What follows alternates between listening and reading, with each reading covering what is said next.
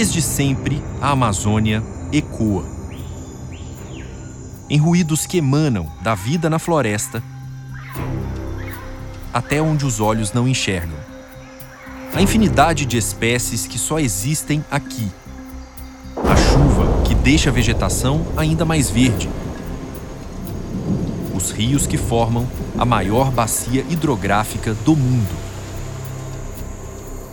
Mas há 50 anos, essa imensidão de sons ganhou a companhia de outros. Diferentes, ora aliados, ora inimigos. Sons que não são mais da fauna ou da flora nativas, mas das pessoas que transitam no que antes eram apenas quilômetros e mais quilômetros de mata fechada. Máquinas, veículos,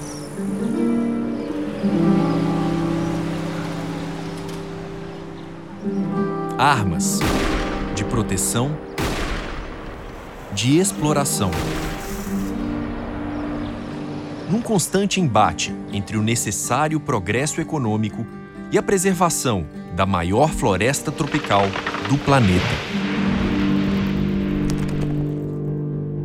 Durante 30 dias, a equipe do Câmera Record percorreu mais de 2 mil quilômetros da BR-230, a rodovia Transamazônica.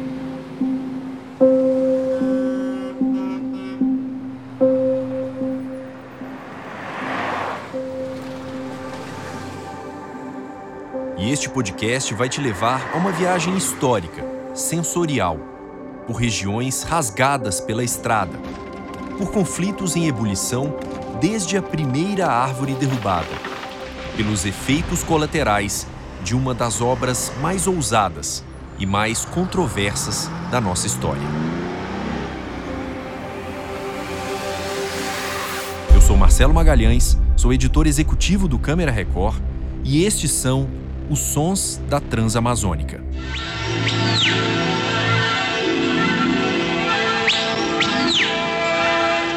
Na visita que efetuou ao município de Altamira, em plena selva amazônica, o presidente Médici inaugurou oficialmente os trabalhos de construção da rodovia Transamazônica, instrumento eficaz de ampliação das fronteiras econômicas do país e uma das obras essenciais do Programa de Integração Nacional elaborado pelo atual governo.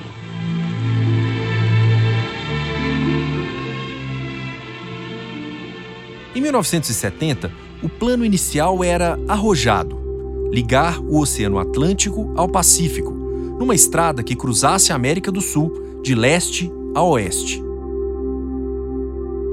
Logo nos primeiros anos, a prática se mostrou mais modesta mas ainda incrivelmente impactante. 4.260 quilômetros em sete estados, 63 cidades e três ecossistemas diferentes. Para criar uma das maiores rodovias do mundo, o primeiro som a cortar o verde interminável da floresta foi o ronco de tratores e escavadeiras. Para o governo da época, não era apenas um projeto imenso, símbolo de uma gestão. Nem mesmo uma iniciativa somente necessária. Era fundamental. A Transamazônica é um passo imenso no sentido da ocupação racional de uma área que se caracteriza por um vazio demográfico só comparável ao das desoladas regiões polares.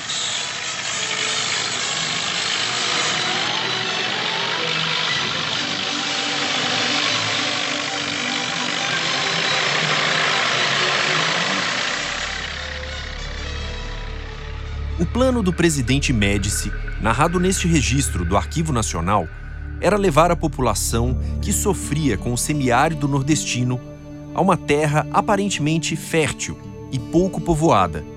Homens sem terra para uma terra sem homens, como conta o ministro da Fazenda na época, Delfim Neto. O Médici era uma figura eh, singular.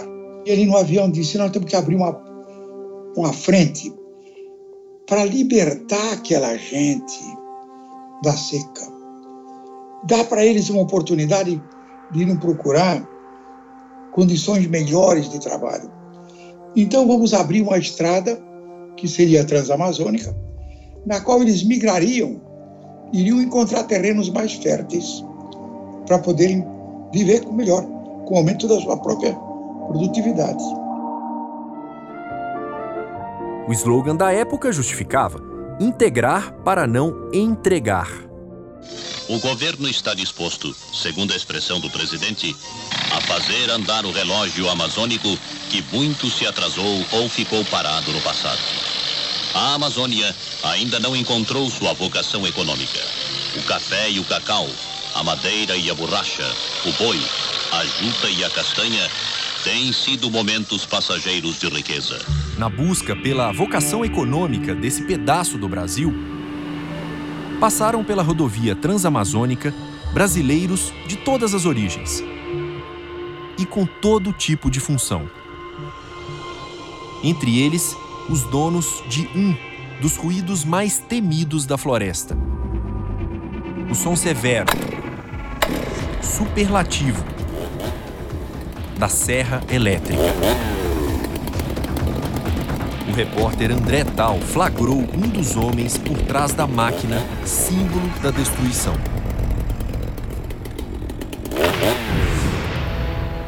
Nós estamos na área rural do município de Brasil Novo e hoje nós vamos mostrar na prática como funciona o desmatamento da Amazônia. Em áreas como essa existem os chamados serradores. São os homens que entram na mata e derrubam as árvores. Um desses serradores aceitou conversar com a gente. Ele está bem ali não quer se identificar, claro, porque faz isso de forma clandestina. Faz quanto tempo já que o senhor trabalha com isso? Faz, tem mais de 20 anos. Mais de 20 anos derrubando árvores. O senhor calcula aí quantas árvores em média o senhor derruba por mês? É a base de duas, três árvores por mês. E essa aqui? Essa aqui é a minha motosserra. É o seu ganha-pão? É o meu ganha-pão com essa aí. Ganha-pão extremamente criticado, mas tem gente que paga. Uma única árvore pode render ao serrador R$ 1.500.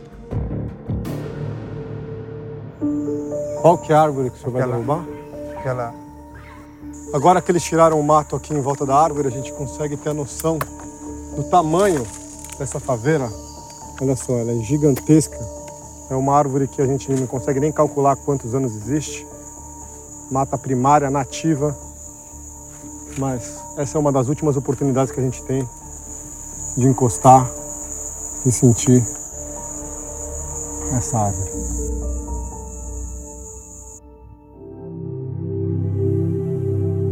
Uma faveira centenária, com 3 metros de diâmetro, quase 30 de altura.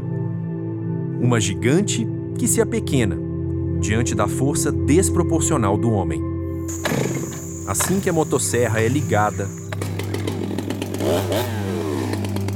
são 30 minutos de trabalho para o serrador e 30 minutos de tortura para quem acompanha. Cortes grosseiros, brutos, implacáveis e uma vida cultivada com delicadeza pela natureza chega ao fim num estrondo áspero, seco, definitivo.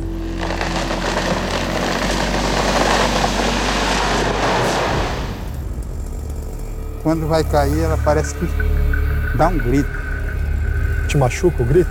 Aquilo fica, a gente fica sonhando com aquilo, né? Eu me sinto culpado sim de estar tá derrubando. Sinto culpado também. Fica na mente da gente. O serrador segue seu rumo, consciente do crime ambiental que ajuda a disseminar. O senhor sabe que o senhor fez agora é proibido. Sei que é proibido isso aí. A matéria é muito mais cheia.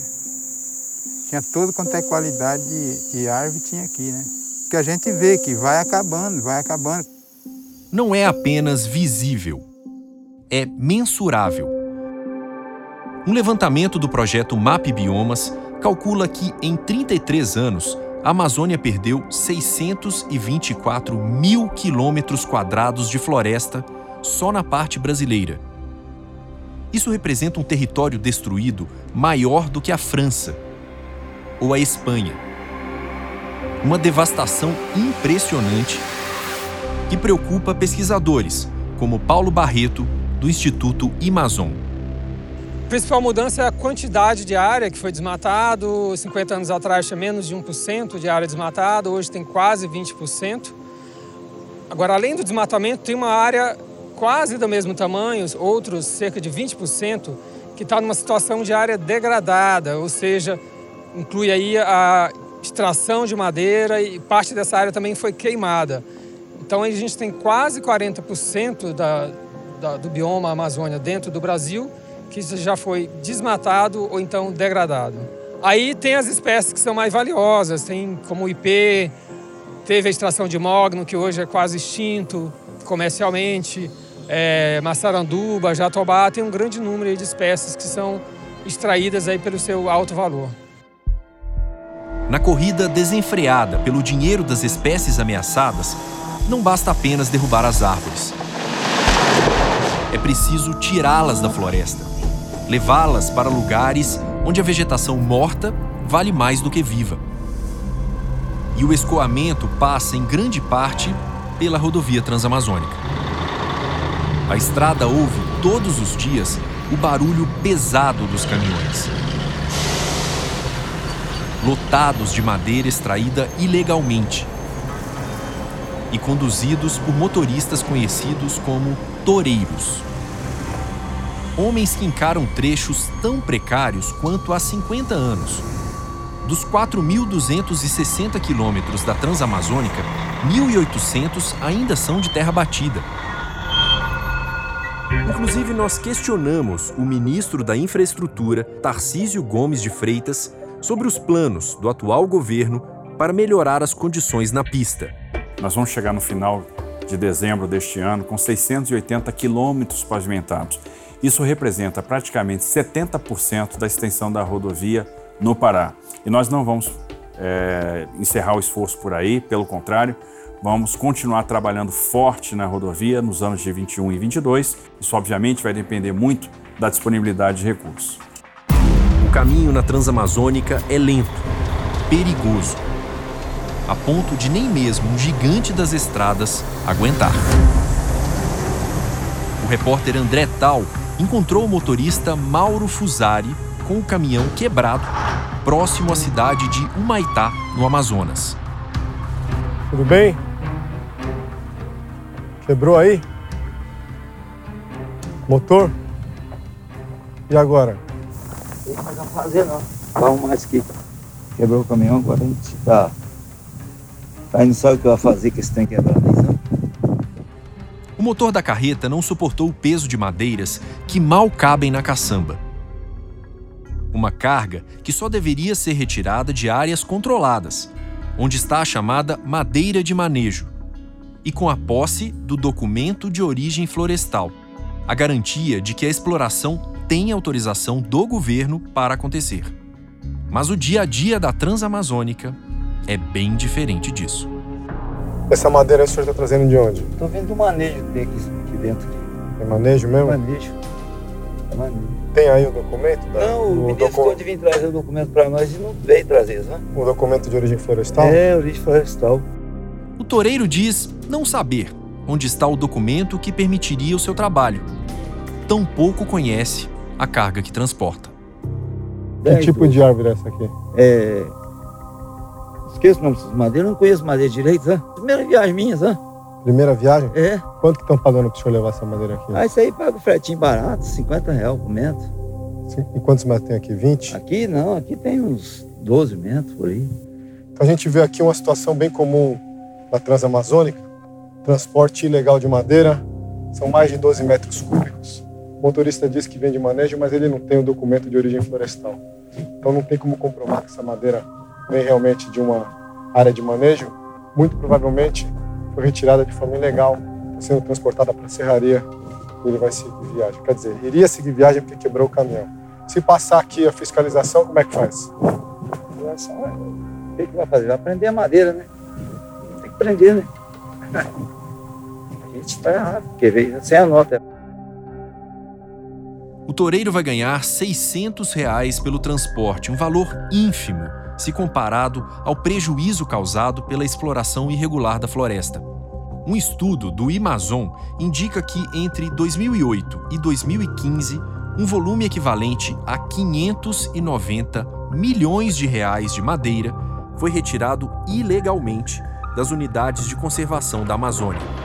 Matéria-prima usada na construção civil, em fábricas de móveis e também em fazendas da região, como conta o pesquisador Antônio Oviedo, do Instituto Socioambiental. Você tem as árvores nobres de interesse, então os ipês, as castanheiras, né, é, mogno, é, que são árvores com alto valor econômico. E você tem uma demanda muito grande também, especialmente esse ano vai ter, né, por conta das queimadas, essas queimadas destroem as cercas das fazendas.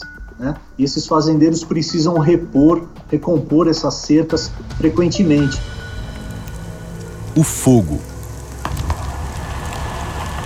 O farfalhar de fagulhas, infeccioso, feito uma doença. De janeiro a outubro, foram mais de 93 mil focos de calor na Amazônia, de acordo com o INPE. Queimadas que produzem um som inconfundível. Famigerado. Mas que não fica só nos grandes incêndios. A fumaça dos fornos, de carvoarias clandestinas, indica um crime triplamente cometido: a poluição do ar na região, a exploração ilegal da vegetação e também da mão de obra em condições de escravidão, os chamados carvoeiros.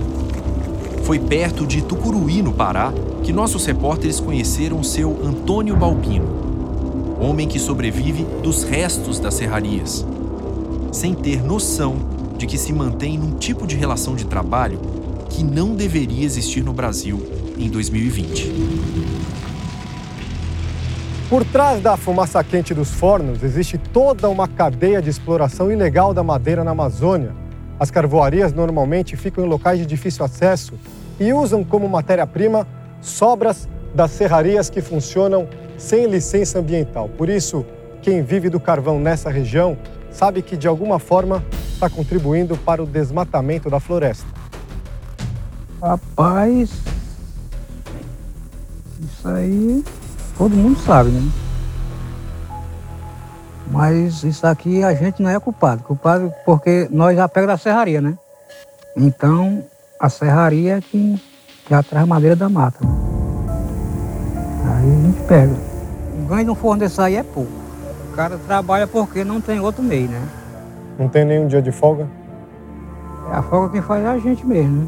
Não trabalhar, não ganha. No, no dia que não quiser vir, não vem. Mas aí não ganha. É, não. Se você não trabalha, você não ganha, não. Então você tem que trabalhar todo dia. Pra ganhar, é. Todos os dias. Sem folga, sem direitos trabalhistas. Para ganhar menos de um salário mínimo. Em condições inimagináveis para a maioria de nós brasileiros. Se a temperatura externa já é uns 36 graus, aqui perto deve ser uns 50. Né? muito mais. O senhor tá rindo, né? É muito mais.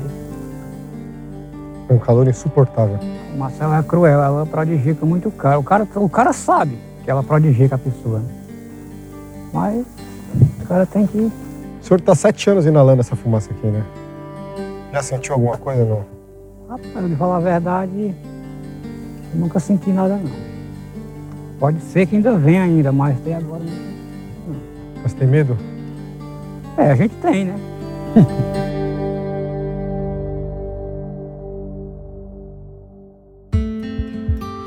Antônio é homem simples, faz piada até do que não tem graça. E sem saber, vive em condições análogas à escravidão, pela avaliação do presidente da Associação Nacional dos Procuradores do Trabalho, José Antônio Vieira. Eu vejo um trabalhador em, absoluto, em, em condições absolutamente degradantes, é, sem nenhum equipamento de proteção individual. Vejo lidando com é, pedaços de madeira é, que soltam farpas, né? É, exposto a uma temperatura absurdamente elevada, a inalação de fumaças que, evidentemente, a longo prazo são tóxicas. Em, em, em síntese, um trabalhador em situação de extrema vulnerabilidade. Eu, intimamente, pelo que vi, é, é, considero análogas à escravidão. De 1995 até junho deste ano, foram libertados em todo o Brasil 55 mil trabalhadores em situação muito parecida com a do Antônio. Os dados são do Ministério da Economia e o maior número de ocorrências foi em cidades do sul e sudeste do Pará, cortadas justamente pela Transamazônica.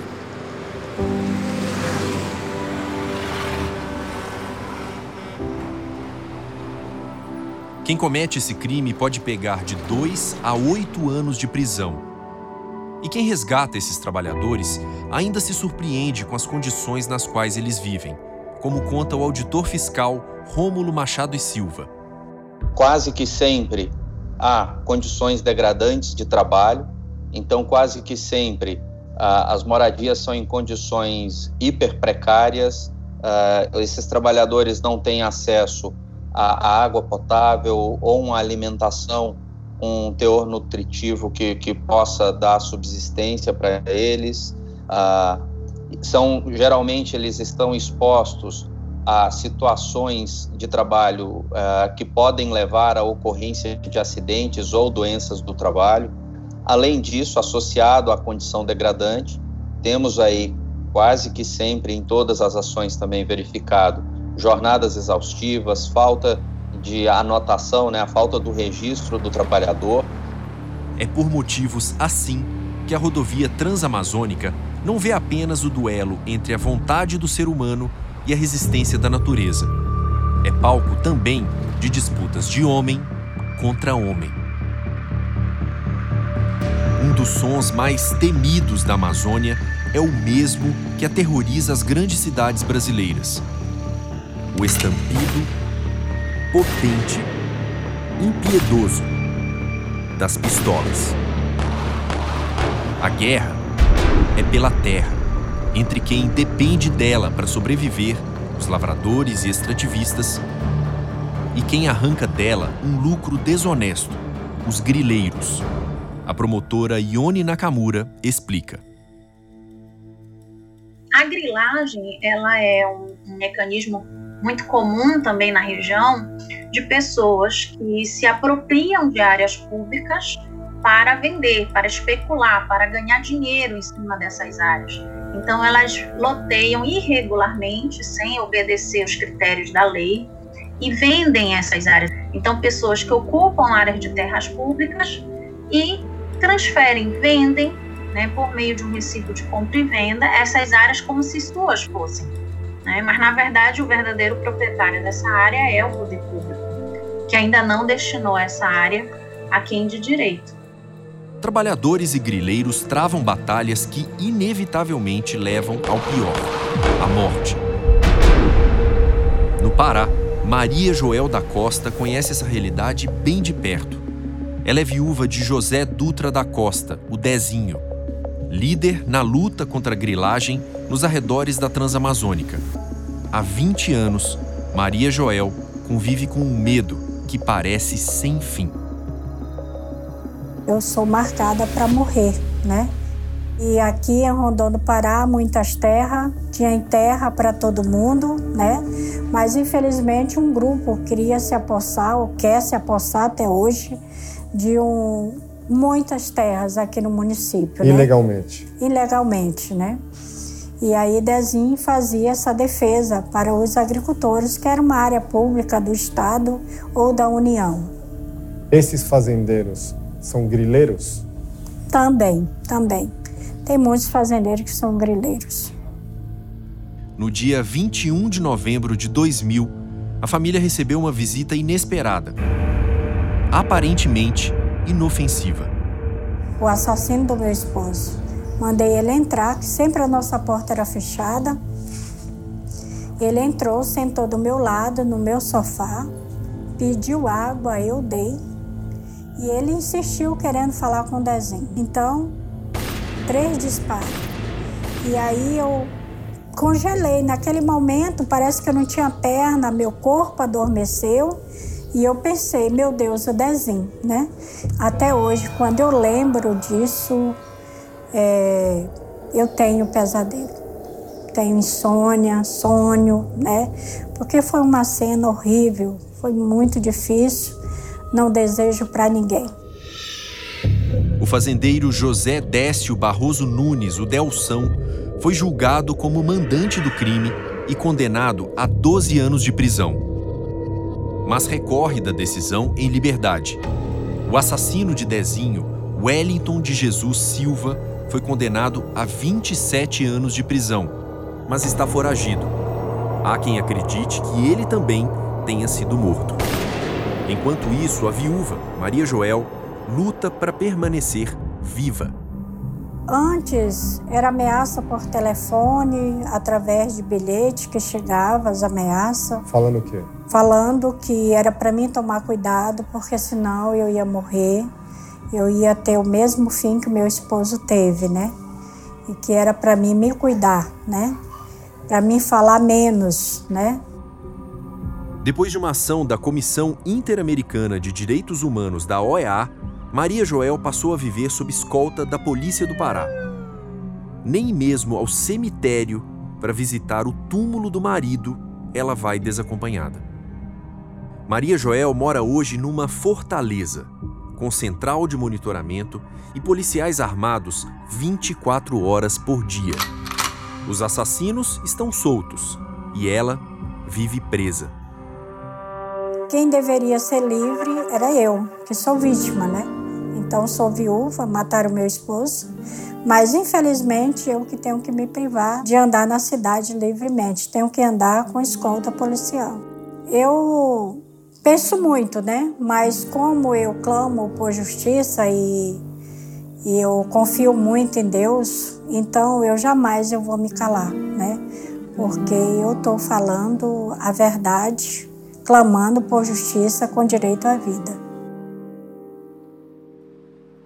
Essa tensão vem desde a primeira castanheira derrubada para a construção da Transamazônica e atinge em cheio quem já estava aqui muito antes de se pensar em uma estrada. Há 50 anos, o som das máquinas invadiu o canto forte dos povos indígenas. A construção da Transamazônica cortou ao meio a terra dos índios Tenharim. Na época, eles viviam isolados na mata e foram surpreendidos com a chegada de máquinas pesadas, funcionários, toda a movimentação da obra. E quando veio a, zoada de mate, que vinha derrubando tudo esse mato. Ah, aí todo mundo ficou preocupado. E avião vinha e voltava, né? Vinha e voltava, mas não sabia o que era aquilo ali. Susto grande. O susto era grande, era preocupação que dava em nós. Eu nunca vi. A voz que a gente ouve é do cacique Manuel Tenharim e demonstra uma preocupação antiga que não demorou a se transformar em conflito. A reserva de quase 500 mil hectares virou alvo de grileiros e poceiros, gente que desrespeita as determinações do governo federal e invade terras reservadas para os indígenas. Tomaram, foi a metade da área aqui. Tomaram. Quem? Ali do 150, os, os vazures. Ia tomar todinha essa reserva aqui. Por causa da FUNAI que ainda sobrou um pedaço para nós. E tomaram para fazer o quê? Tomaram para fazer o quê? Fazenda, fazenda, plantio. É o que o Bolão não sabe fazer, né? Pasto. É muito pasto e criação de gado, né? Quando começou, eles plantavam arroz, feijão, banana, é, é, melancia, laranja, tudo eles produziam. Entendeu? Os indígenas não aceitaram passivamente. Muitos partiram para o contra-ataque. O resultado da violência de ambas as partes fica clara na fala de moradores da cidade vizinha de Humaitá, no Amazonas. São injustos, são mentirosos. Aí a gente passou pelas aldeias deles tudinho. Eles estavam tomando banho no rio, só de olhar para a cara deles me dava nojo. Na verdade, todo mundo tem medo. Todo mundo tem medo dos índios. A estrada que partiu o território indígena em dois dividiu também a realidade de povos distintos que convivem no mesmo espaço. Se vocês estivessem isolados ainda, seria melhor ou pior? Seria melhor para nós. Como não estava melhor. Mas nos mais de 4 mil quilômetros da Transamazônica, encontramos muita gente simples, que nada tem a ver com a destruição da floresta. A gente estava passando aqui pela estrada e encontrou um andarilho, seu João. Ele disse que está andando há muito tempo. Segundo ele, ele vem de Porto Velho e vai até o Mato Grosso. Ele conta pra gente que dorme no meio do mato, come o que dão para ele, para as pessoas, pelas pessoas que passam, e assim ele vai indo. Nessa bolsa ele diz que tem roupa e água, né? É calçado. Calçado. roupa e água, é. Quanto tempo já o senhor está caminhando? Ah, nem lembro mais.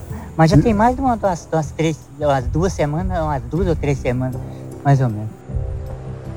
O andarilho João é um símbolo de adaptação desse pedaço do Brasil. A estrada vai permanecer onde está, a floresta também. E ele transita pelas duas, como se já fossem uma coisa só. Se estiver longe da cidade, o senhor dorme aonde? Ah, eu durmo na beira da estrada, aí no, no meio da floresta. Aí não tem nada, não. Esse, Se, ti- se estiver longe da- de uma cidade, o senhor dorme onde? Eu durmo na- na- aqui no meio de uma floresta. Dá pra dormir no meio da floresta. O senhor ali, tem uma rede não tem aranha, não tem nada. Eu durmo no chão mesmo. no chão? No chão mesmo. É. Ah, é, não, não tem nada não. Até umas aranhinhas bestas lá, ali não tem nada, né? Umas Ah. aranhinhas bobas. ali O senhor não tem medo? Não, tem nada. Ali não tem escorpião, não tem nada. Isso tem lá no meio da floresta. Ali tinha umas onças ali, não é braba. né? O senhor viu onça? É, mano. Ela tava lá miando igual gato. Pelo caminho, João ouve diariamente o som de outros brasileiros. Gente que quer levar progresso àquela região. Conscientes de que o uso dos recursos da floresta é sim fundamental para o desenvolvimento econômico e para sustentar milhares de famílias na Amazônia, desde que tudo seja feito de maneira responsável, como reforça Paulo Moutinho, do Instituto de Pesquisa Ambiental da Amazônia. Um dos grandes desafios para a Amazônia é trazer ou incorporar a floresta e todas as suas riquezas na economia do, da região. Não só da região, mas na economia do país como um todo. Né? É, e a gente pode fazer isso de, de maneiras diferentes, incluindo a exploração sustentável de recursos florestais, né, de uma maneira legal e organizada.